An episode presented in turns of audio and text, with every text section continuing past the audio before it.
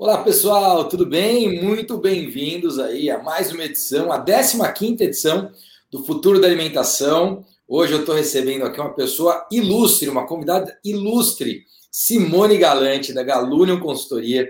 Simone que reúne, na verdade, uma experiência vasta no setor da alimentação. Aliás, ela viveu a jornada dela, é, construindo um legado importante para a alimentação. Simone, muito obrigado. Estou super feliz com você aqui, com essa sua presença, com esse nosso papo. E eu aproveito para agradecer publicamente a contribuição que você tem dado como conselheira consultiva aqui da Boari. Ah, muito obrigada. É um prazer estar aqui contigo, falar de um tema que a gente adora na Galunion. É, eu realmente amo alimentação desde sempre, né? Porque eu sempre eu adoro comer. É, então, então, desde de criança, sempre gostei desse, desse tema. Uh, gosto de todos os tipos de comida, é difícil. Outro dia estava circulando na internet o tipo um, quiz, sabe assim? É, dizendo assim, que alimentos que você não gosta, não come e tal. Aí tinha uma lista lá de 10 alimentos, ou até um pouco mais. E eu falei, putz, como tudo. então, então, realmente é, é, o setor que eu escolhi para me desenvolver profissionalmente. Fiz engenharia de alimentos, uh, depois, claro, uma série de outros cursos para gestão, para marketing é, para administração, é, enfim, e estamos aqui né, para falar de um tema gostoso. Obrigada pelo convite e está sendo um prazer é, trabalhar é, junto com vocês no conselho lá da Boali.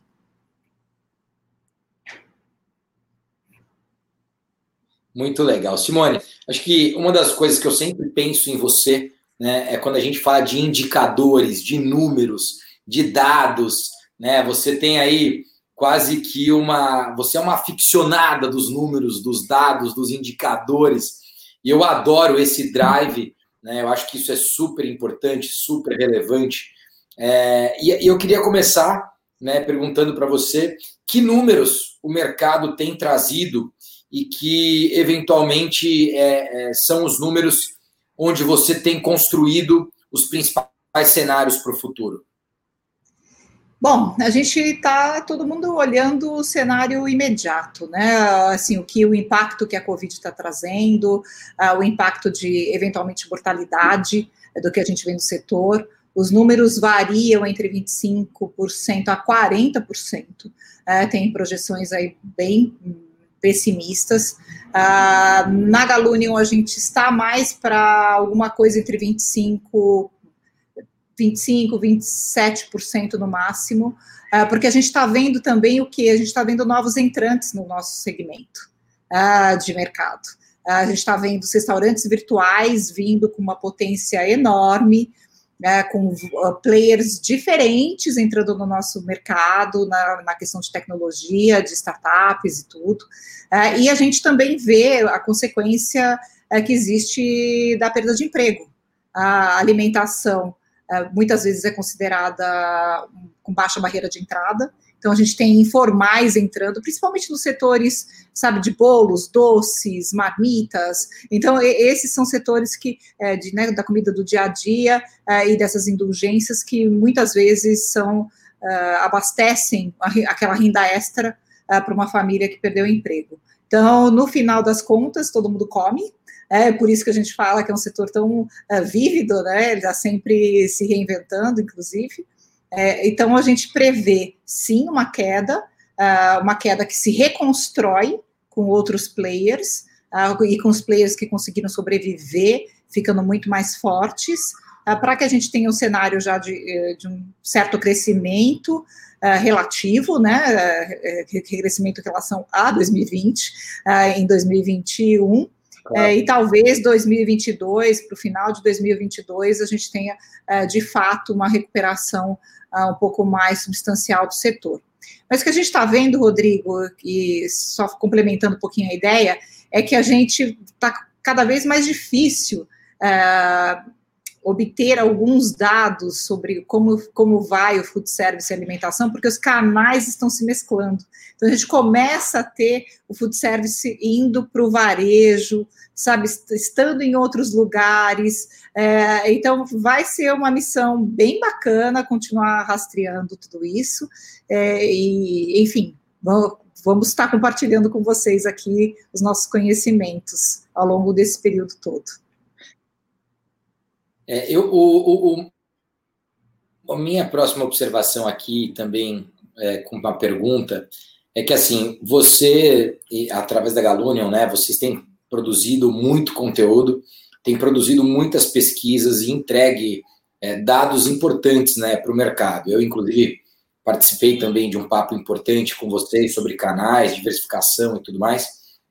Mas o que mais te surpreende em relação àquilo que talvez você achou que fosse mudar, mas os números não mostram mudança, e aquilo que você achou que fosse ter talvez uma mudança pequena e os números trazem uma mudança grande?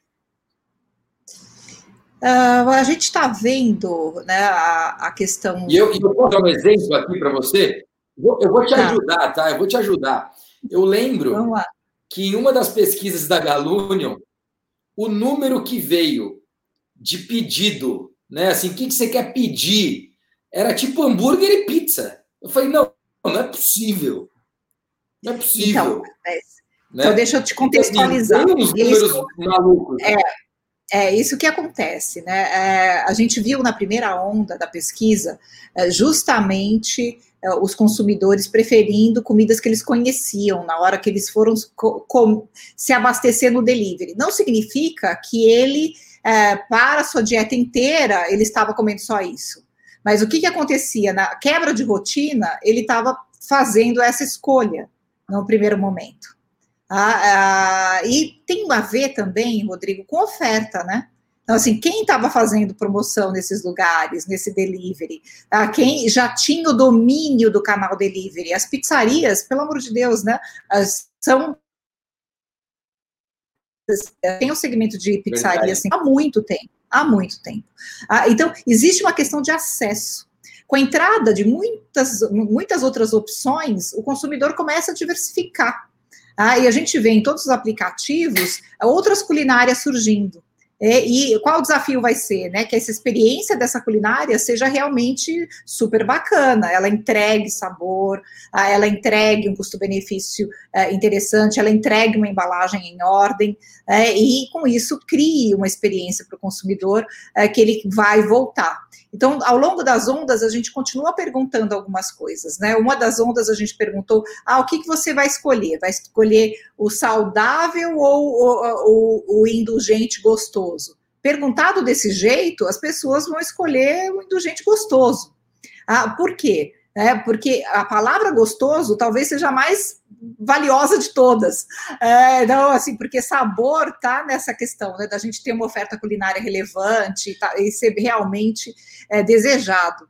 É, então, o que que, é, que que a gente fez numa outra onda e que foi interessante ver? Ah, a gente já perguntou é, se eu gostaria de comprar alguma coisa que faria bem para a imunidade da minha família, saudável, é, que seria gostoso, com sabor, faz bem para a imunidade da, da família e é saudável. Ah, foi disparado ah, a primeira opção dos consumidores. Falarem o que, que ele gostaria de, é, de comer pós-pandemia. Ah, e a gente vê muita gente indo por esse caminho, ah, pelo, pelo caminho da dieta mais bacana. A né, sugestão. A próxima vez você só pergunta assim, ó. perdão, perdão, é, a gente está com um delayzinho aqui na gravação, então mas é o seguinte, Pode a minha falar. sugestão é a seguinte: a pergunta para você fazer é a seguinte: você quer comer ABXZ ou você quer comer Boali? Aí pronto, já. Ah, vamos, é, vamos rampar esse negócio. É, agora, quando, quando, a gente. Então, isso. Uh, por que, que a gente também fez a pergunta exatamente dessa, dessa forma? Porque uh, a gente tem que entender esse universo da, de como a gente expressa para o consumidor a, nossa oferta. Então, assim, eu tenho certeza que a Boali, né, ela vai falar de boa alimentação, mas ela vai colocar o contexto do gostoso. né? ela vai se preocupar é, exatamente com ah, essa mistura de sabores, coisas que eu não consigo fazer em casa igual, ah, porque o restaurante tem a ver com isso. Um restaurante de sucesso tem a ver com ter uma oferta é, que seja é, muito relevante e principalmente que não seja fácil de eu fazer em casa. É um produto que eu só encontro lá, ah, ou uma combinação que eu só encontro lá. Ah, então, então Aliás, assim, isso é o elemento. Percebeu o aumento? Você percebeu o aumento de, de, de novos cozinheiros, novos entrantes nesse mercado de, de, de cozinha? Eu vou te falar que eu posso me considerar um deles, viu? O que eu tenho cozinhado nessa, nessa pandemia, eu não cozinhei a minha vida inteira. Então, essa é uma das coisas que a gente acredita no futuro da alimentação. Ah, o consumidor né, deve ficar como legado da pandemia, ah, realmente ele cozinhar mais em casa, aí ele se abastecer de formas diferentes. Ah, então, ele receber também coisas que ele possa, ah, sabe, ter algum ingrediente, uma customização em casa, mas que também gere praticidade para ele, a gente acredita muito que vai ficar. Ah, a gente também acredita que lá no futuro os equipamentos vão ser mais inteligentes, as instruções de preparo vão ser extremamente facilitadas. Ah, então, tudo isso vai gerar uma, uma facilidade, uma conveniência também para o consumidor. É, então, ele pode ou criar né, as questões, a gente tem visto isso, né, os, os, consumidores estão com medo, certo? Nesse momento da pandemia. e aonde ele se arrisca? Ele se arrisca onde ele vai ter experiência superior. Tá? e, e, hoje em dia a gente vê é, ligado à socialização, né? Então eu vou para um bar com os amigos, eu vou ter algum, uh, alguma experiência completamente diferente. Então, como é que a gente junta essas questões, entendeu? A gente junta uma experiência muito agradável uh, com a conveniência, uh, com essa agilidade e com acesso, né? Então, assim, a, a parte também financeira vai, vai ser importante, vai ser sempre relevante. Muito legal. Eu quero falar dois temas aqui, eu acho que eles estão interligados, né? Você falou de experiência e, de uma forma geral, os operadores de food service, eles estão muito acostumados com o, o canal balcão, né? Então, o canal presencial ali, o balcão, frente de loja. E aí, ao longo do tempo, foi se elaborando uma experiência e aí foi trazendo para aquele canal aprimoramentos daquela experiência no serviço né? No uhum. nosso caso aqui na Boalha, o balcão, a gente não tem serviço de mesa, né? Mas o balcão sempre foi ali o nosso principal contato, principal forma de receber os nossos clientes. De repente, de um ano e meio, dois anos para cá, a gente entra nesse, um pouco mais que dois anos, entra no delivery e o delivery passa a crescer e representar e talvez 3, 4 ou 5% em janeiro do ano passado para quase 20% em janeiro desse ano no canal Delivery.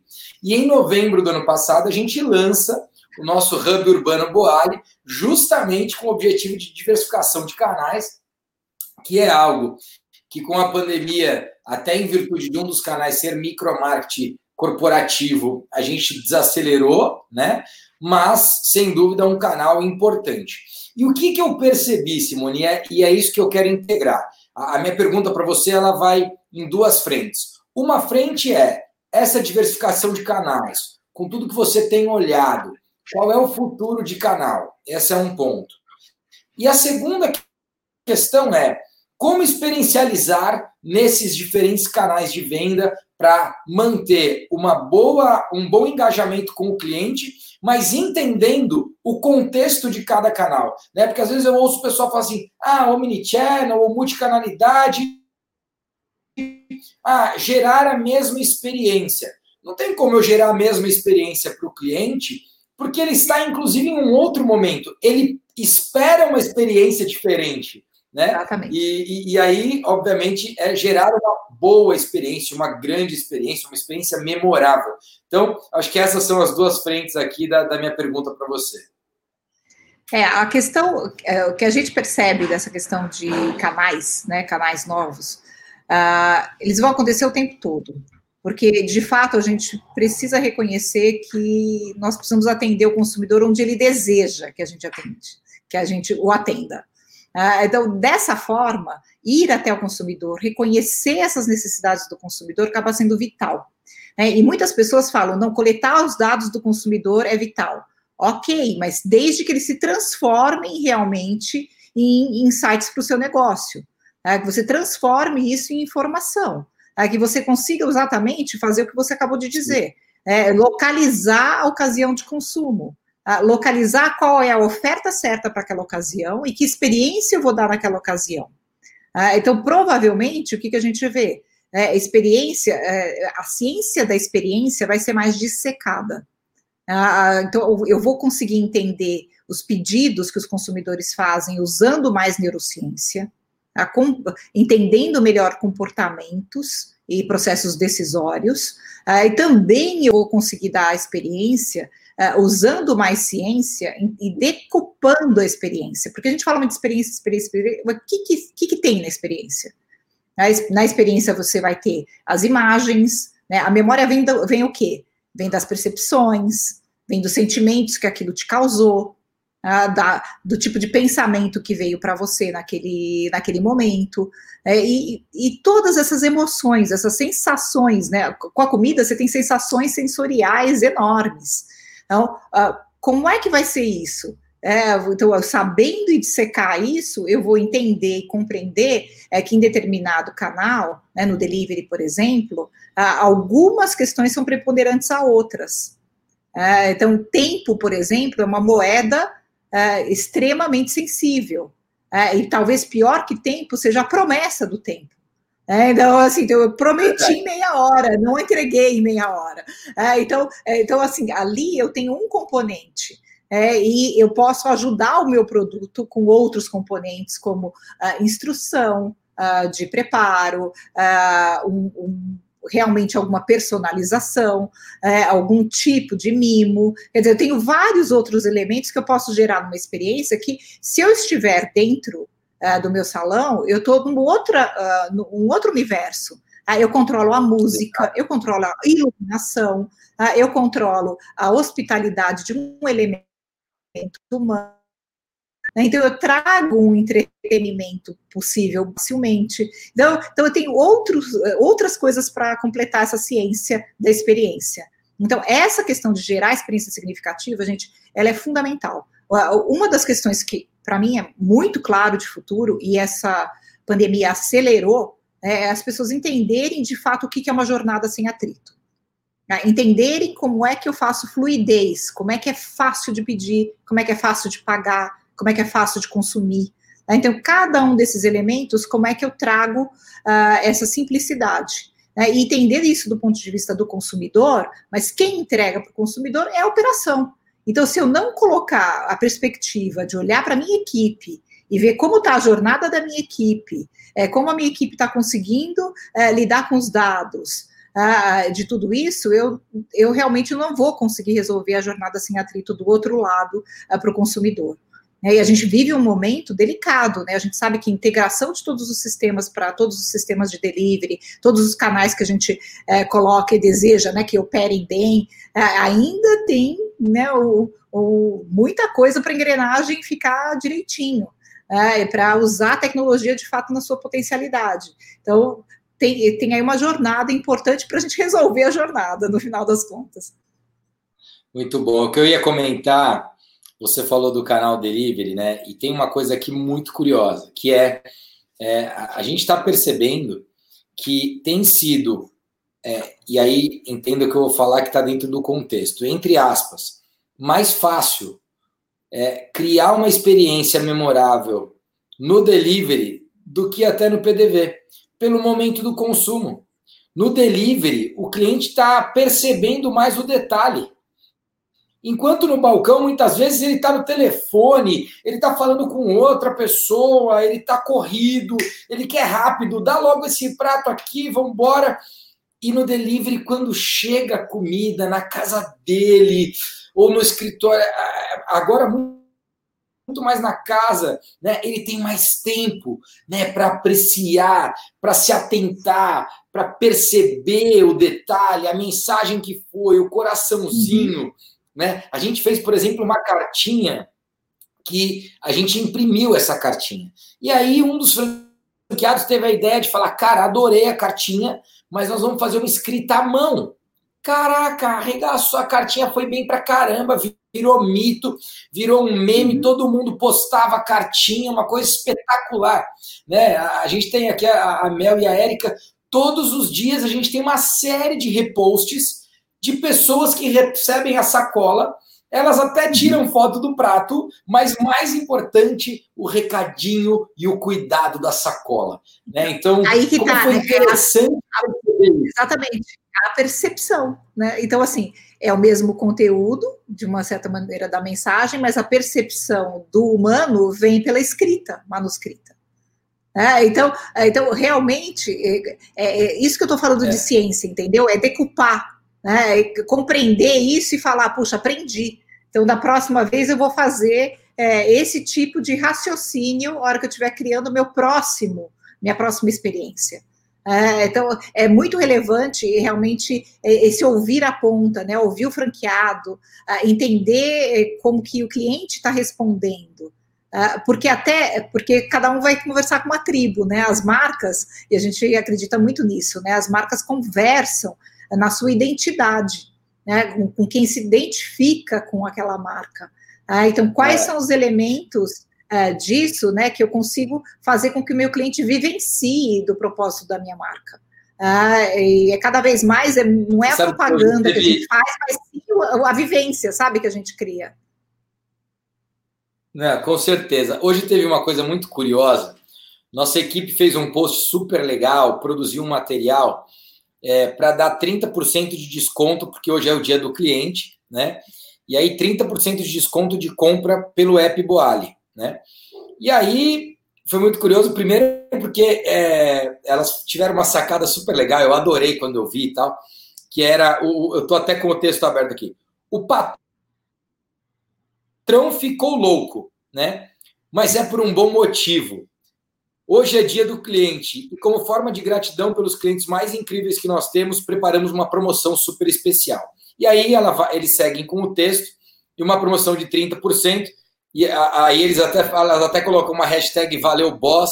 E aí é muito louco, porque depois a hashtag vira Valeu Big Boss, assim. A galera até aumenta a hashtag. De Valeu Boss é Valeu Big Boss, assim. E aí a galera interage e tal. Mas teve um ponto que foi o seguinte uma, uma cliente de Brasília, ela não conseguiu abrir o app, porque de fato o app está desligado em Brasília por conta da nossa logística. Então, para não operar mal, a gente não está operando no app até que isso seja resolvido e estamos operando só no iFood. Portanto, na promoção, só vale para quem de fato está usando o app, né? Entendi. Mas a cliente veio e comentou no post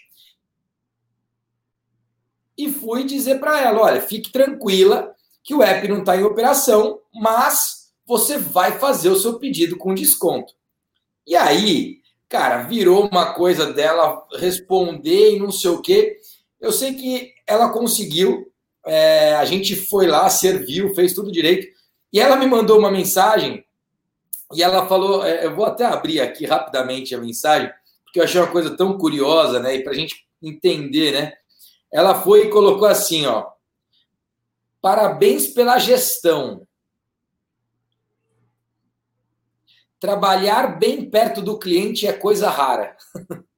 né? Então, assim, quando você fala de ciência, né, essa percepção, ela vem, inclusive, desse dia a dia da gente estar tá perto do cliente, da gente estar tá perto do franqueado, da gente ouvir a rede e fazer com que a rede possa colaborar com a gente. Né? E aí ela se torna Sim. quase que um processo orgânico de evolução. Né? É, eu lembro então, que antes da pandemia, por exemplo, eu ia para o escritório de segunda-feira e de terça, quarta, quinta. Perdão, um delay aqui, eu só estava concluindo. De terça a sexta, as minhas reuniões eram sempre em loja, em operação. Né? Por quê? Para estar perto do cliente. E isso é o que você disse, isso é ciência porque às vezes a gente acha que está vindo de forma orgânica e no fundo está vindo por uma percepção científica de estar perto da operação, de estar perto do cliente, de estar perto dos franqueados. Então, mas você faz isso automaticamente, como você falou, quando isso faz parte da cultura.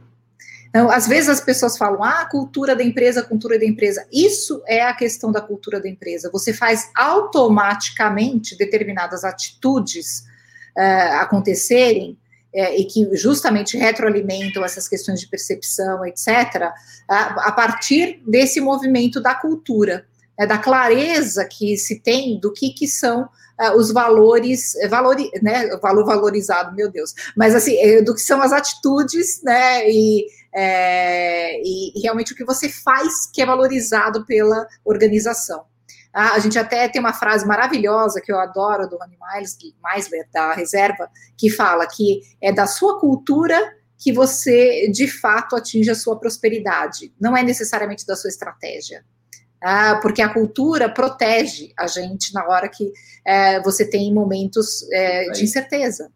É, então, assim, agora, nesse momento de incerteza da pandemia, é, eu lembro até uma pessoa me ligou e falou assim: Nossa, Simone, que estratégia bacana da Galunium é, de gerar um monte de conteúdo, pesquisa para várias pessoas, é, né, segmentos do, do mercado, vários temas, etc. Eu falei assim: não foi estratégia. Quando aconteceu a pandemia, a própria equipe começou a falar: delivery vai ser importante, vamos fazer uma cartilha de delivery? E fizeram, né, mostraram, já estava quase no final, uh, né, o mockup, e aí eu falei assim: não, vamos, vamos fazer isso, e vamos ligar para o parceiro, e vamos fazer pesquisa com o consumidor, porque a gente precisa entender o que está acontecendo com o consumidor, vamos fazer parceria para entender o que está acontecendo com o operador, uh, e, e, foi meio que orgânico, justamente, porque é, dentro da nossa missão a gente tem essa questão de gerar uh, o impacto positivo né, e construir essa questão do sucesso com felicidade. Então, é, é, fundamental que é, as pessoas que estão escutando a gente, né, que são gestores, que olhem para dentro da cultura. Uh, que está dentro da empresa e entendam a, a, essa dimensão da ciência que precisa ser colocada junto. Uh, para quê? Para retroalimentar o aprendizado. Uh, e para conseguir fazer uma questão que todo mundo fala e parece um jargão, mas essa, o que, que é essa transformação digital? Ah, no final, é orquestrar uma série de mudanças que você tem que fazer ao mesmo tempo. Né, que são essas mudanças, como você falou, dos canais, da oferta, ah, questões ligadas. Eu preciso sustentar isso com uma, alguma mudança cultural, né, eu tenho que valorizar mais a parte de dados, quer dizer, o que, que eu tenho que fazer ali, né, como é que eu vou ajustar a estrutura, toda a dinâmica de incentivos. Então, tudo isso é muito valioso para justamente fazer a trilha aí do futuro. Muito bom. Simone, você falou de delivery.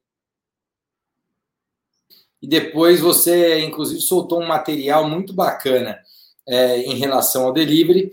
É, aqui na Boali nós já tínhamos uma Dark Kitchen em São Paulo, e aí você sabe que a gente avançou.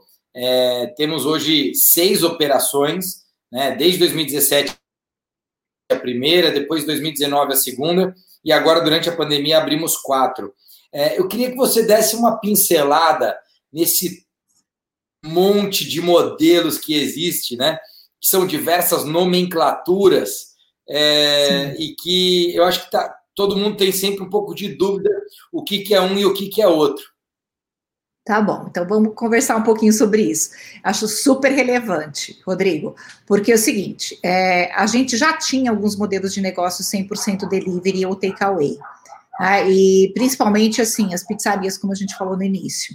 Tá? Então, esse era um modelo meio tradicional, tá? só que normalmente eu sabia aonde estava aquele lugar porque tinha letreiro, é, assim, tinha alguma informação ali, porque até porque a maior parte das vendas antigamente, e, é, ainda provavelmente até hoje, era por telefone. É, então, então, no final, a pessoa tinha que divulgar e usar o seu ponto de venda de alguma forma para divulgar para sua vizinhança, tá? para ele ser encontrado. Ah, o que a gente começou a ver da evolução? Ah, gente que começa a fazer o delivery, é, e, e, e, começa a não dar conta, por exemplo. Então, esse é um outro modelo. Ah, então eu estou fazendo e, de repente, né, uma hamburgueria grande.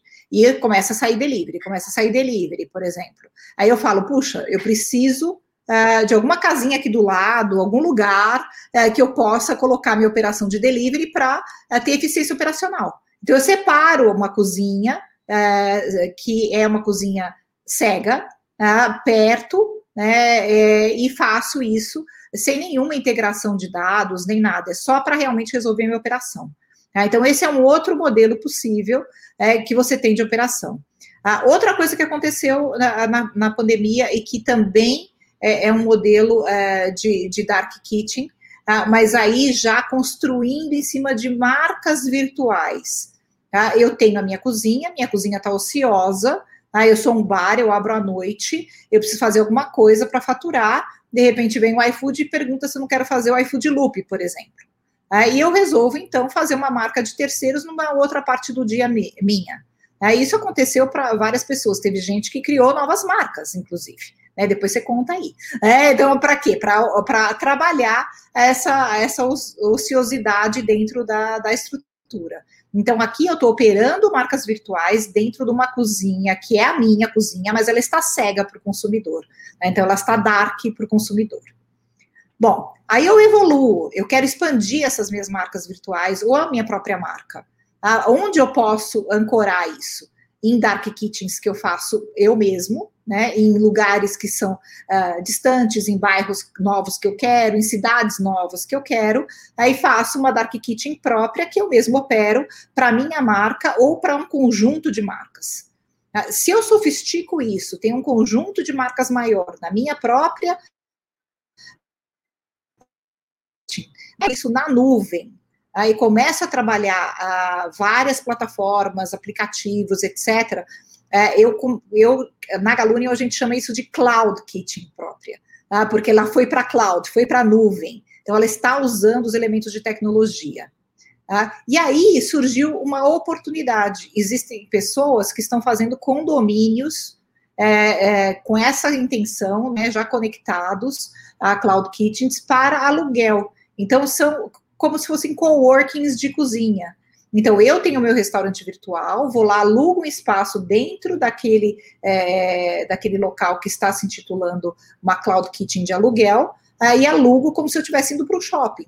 Né, mas alugo e vejo, vejo o quê? Que serviços que ele pode dar, porque ele pode não dar serviço nenhum, ser só um, uh, um operador de condomínio, Uh, ou ele pode dar uma série de serviços. Tem gente até olhando para dar assistência culinária, enfim. Então, uh, são modelos diferentes. E aí surgiu gente olhando para isso e fala: opa, tem uma ciência em operar também a, a, o delivery.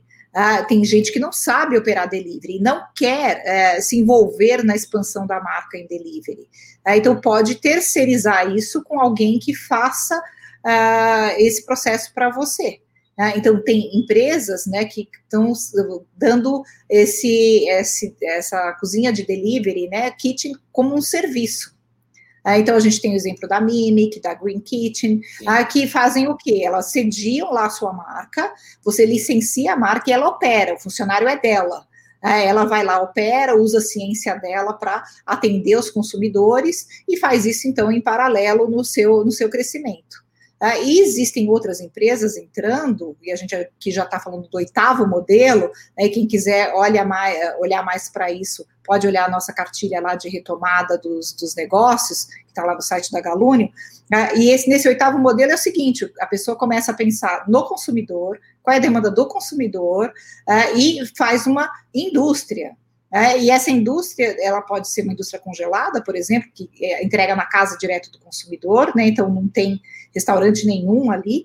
É, ela começa a usar processos extremamente produtivos e ela pode criar hubs ah, de é, reaquecimento do produto, ou até de verdade, né? Tem gente que está fazendo reaquecimento, mas tem gente que está fazendo novas marcas ah, e realmente é, colocando produtos frescos para outra ocasião de consumo, que é aquela comida rápida do dia a dia que eu quero receber é, em 30 minutos, e não uma entrega programada de um congelado.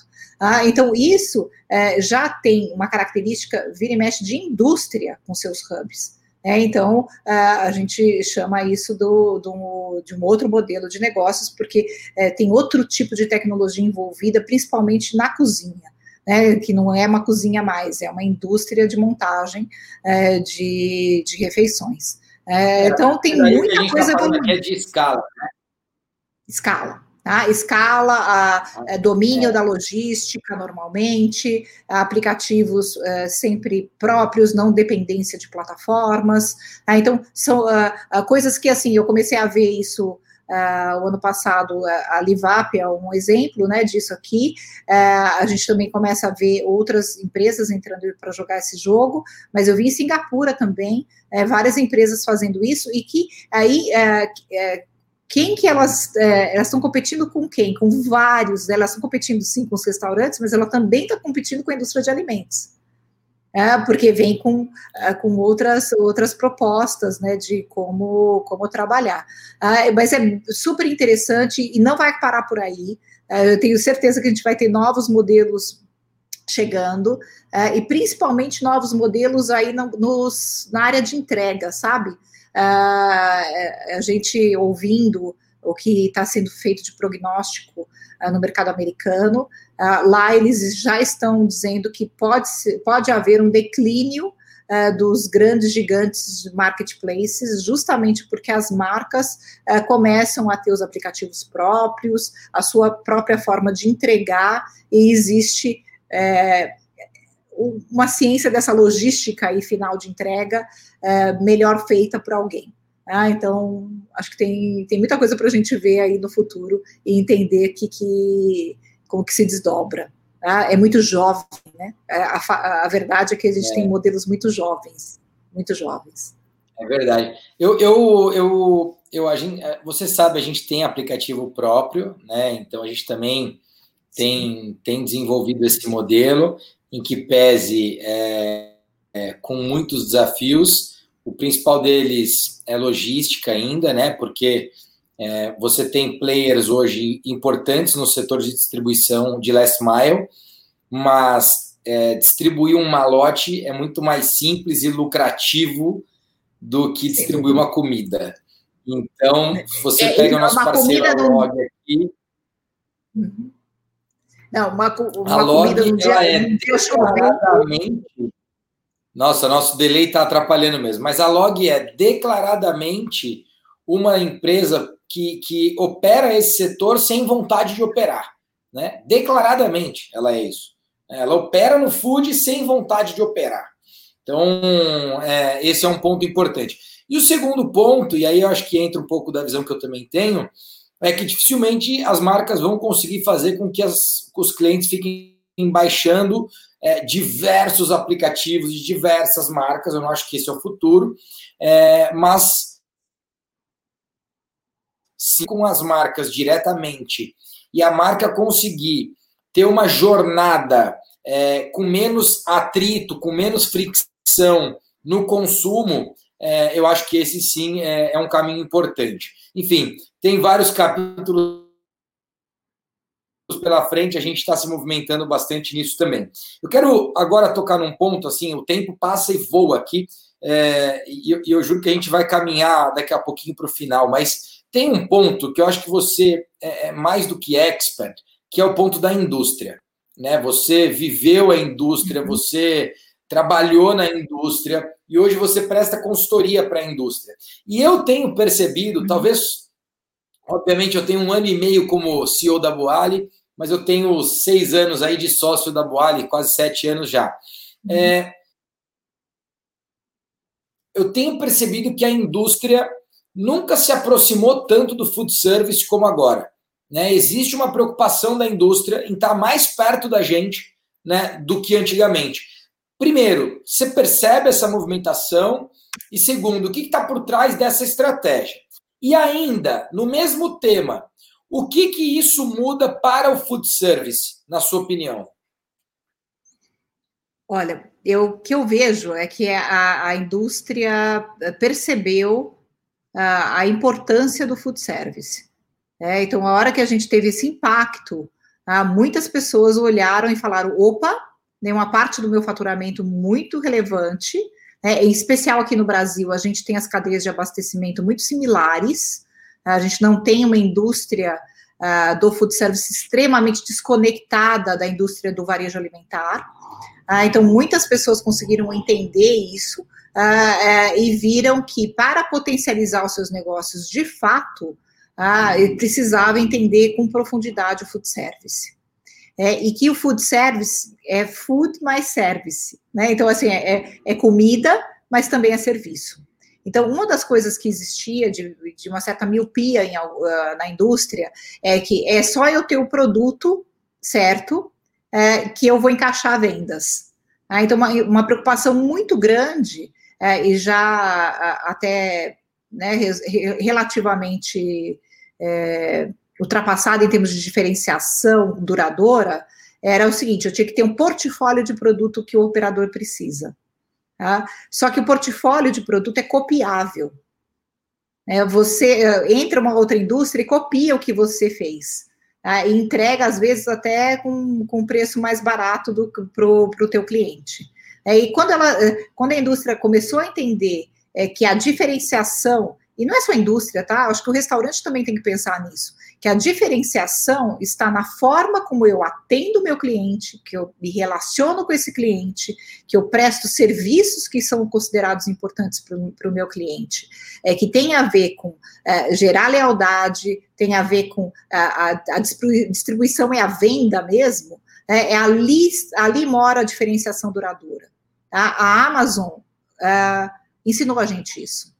É, então, ela, o portfólio de produtos, é, ela está o quê? Escutando o que o consumidor quer para pedir para alguém fazer para ela. Não, ela, não, é, ela não necessariamente domina é, esse portfólio de produtos, tá? mas ela domina claramente a forma de distribuir, a forma de gerar lealdade, é, a forma de se relacionar com esse cliente. Então, eu acho que tem um despertar, Rodrigo, da indústria com relação a, a, essas questões, porque elas são sistêmicas, né? Assim, a gente está vivendo isso. Né? Então, como é que eu é, consigo fazer isso? Eu preciso escutar o meu cliente, sempre, né? É, então, gera essa aproximação gera esse relacionamento e os produtos, sem dúvida, são que coloca você no jogo. Então, se não tiver um produto bacana, né, que não performar bem, não tiver no preço certo, claro que vai dar problema. Ah, mas é, não basta ter isso. Eu tenho que entregar uh, muito mais coisa, como fazer é mais relevante também. Muito legal, Simone, muito legal. É, eu, já caminhando para o final aqui, eu queria, de verdade, é, que, assim, tem, tem um, um, ponto que para mim é, é super relevante e eu acho até que ele é, ele é um tanto quanto disruptivo, é, por conta da forma de aplicação, né? Que, que é assim, sempre foi muito caro fazer food service, né? Custa muito, né? A estrutura e tudo mais.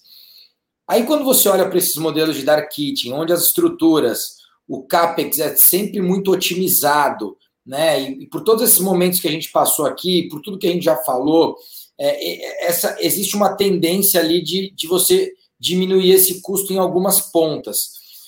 Você acha que isso vai impactar negativamente é, a qualidade do food service é, ou ao contrário, ou isso vai ter uma tendência de conseguir diversificar mais e atender mais o consumidor na ponta é, com talvez com a mesma com, com, a mesma qualidade ou até qualidade maior.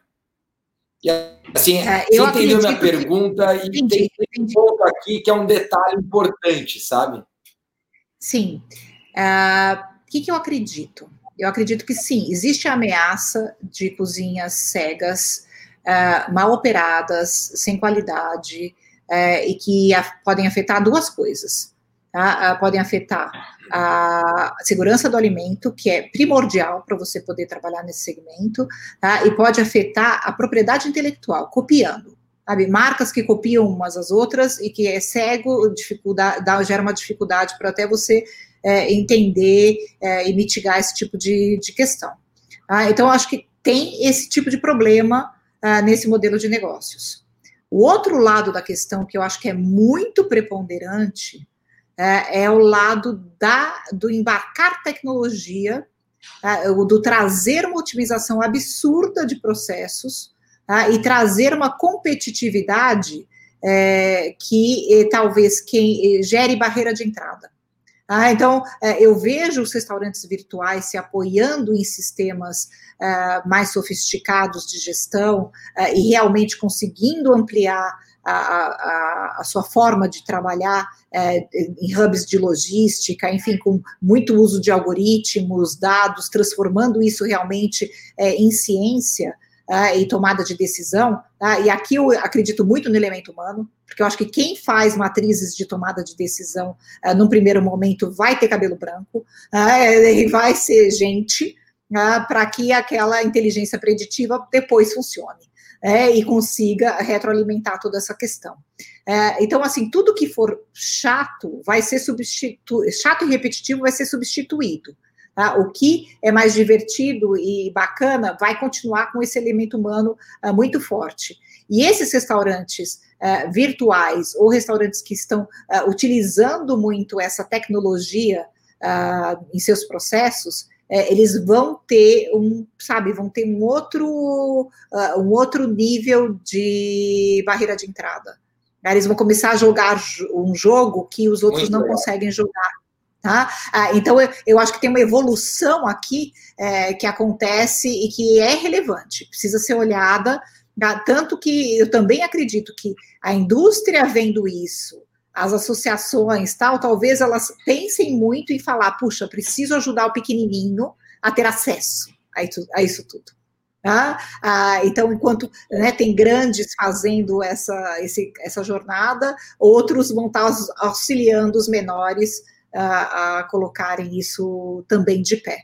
É, tem muito para ver pela frente. Uh, vamos continuar com, né, comendo com a nossa boca, mas muitas outras coisas vão mudar. Essa é a verdade. Com certeza. Querida, quero te agradecer pra caramba. E para fechar, qual que é o futuro da alimentação? Ah, o futuro da alimentação. Pessoal, olhem os desafios de hoje. Ah, eu vou citar o que a gente usa lá na Galunion, que são seis desafios, seis, seis, seis. Ah, que é a primeira coisa é como é que eu sou desejado encontrado, ah, como é que eu tenho uma oferta relevante, ah, como é que eu ah, reconheço ah, essas ocasiões de consumo, né, as novas ocasiões de consumo e respeito o tempo, como é que eu sei gerir com dados e algoritmos, ah, predizer algoritmos né, de decisão. Ah, e, por fim, como é que eu gero experiência significativa? Pega esses. É, faltou um. Ter oferta relevante. Não, falei todos. Seis. Eu só falei cinco aqui. Ah, mas é, pegue todos esses desafios. Tá? pense é, em como solucionar. Porque a convergência das soluções para esses desafios é que trazem o futuro da alimentação. Ah, então, o que estiver solucionando esses desafios, é aí que vai. Tá bom? Talvez essa tenha sido a resposta mais sofisticada que eu já tive aqui sobre o futuro da alimentação e, ao mesmo tempo, com mais ferramentas para que as pessoas possam aplicar. Quero te agradecer muito, é, ratificar aqui o que eu disse no início, né? Agradecer o teu carinho por toda a sua contribuição no nosso conselho consultivo. A gente só está começando essa jornada de governança dentro da Boali. Tem muito para evoluir, é, mas eu tô, tô super feliz por tudo que a gente vem fazendo. Eu não tenho dúvidas que a gente vai ter um, um crescimento bastante exponencial e que tem, tem um legado bastante interessante sendo construído aqui. E eu te agradeço porque você já faz parte dessa história. Obrigado por Obrigada. isso. Obrigado também por sempre ter um carinho enorme com a gente e por estar aqui no Futuro da Alimentação, 15 edição. Obrigada, Rodrigo. Obrigada por todos que estão assistindo aqui a gente. Ah, prazer estar com vocês. Muito bom. Um beijo para você. Pessoal, até a próxima terça-feira. 20 horas sai, mas olha, a gente está no Spotify, a gente está no Instagram, a gente está no YouTube, a gente está em tudo quanto é plataforma. Estamos agora também, estamos agora também lá no site da Boalho, no blog que a Erika tem produzido. Então tá super bacana. Compartilhe esse conteúdo para a gente poder cada vez mais espalhar boas ações. Simone, um beijo no seu coração. Obrigado. Tchau, pessoal. Até a próxima semana. Tchau, tchau.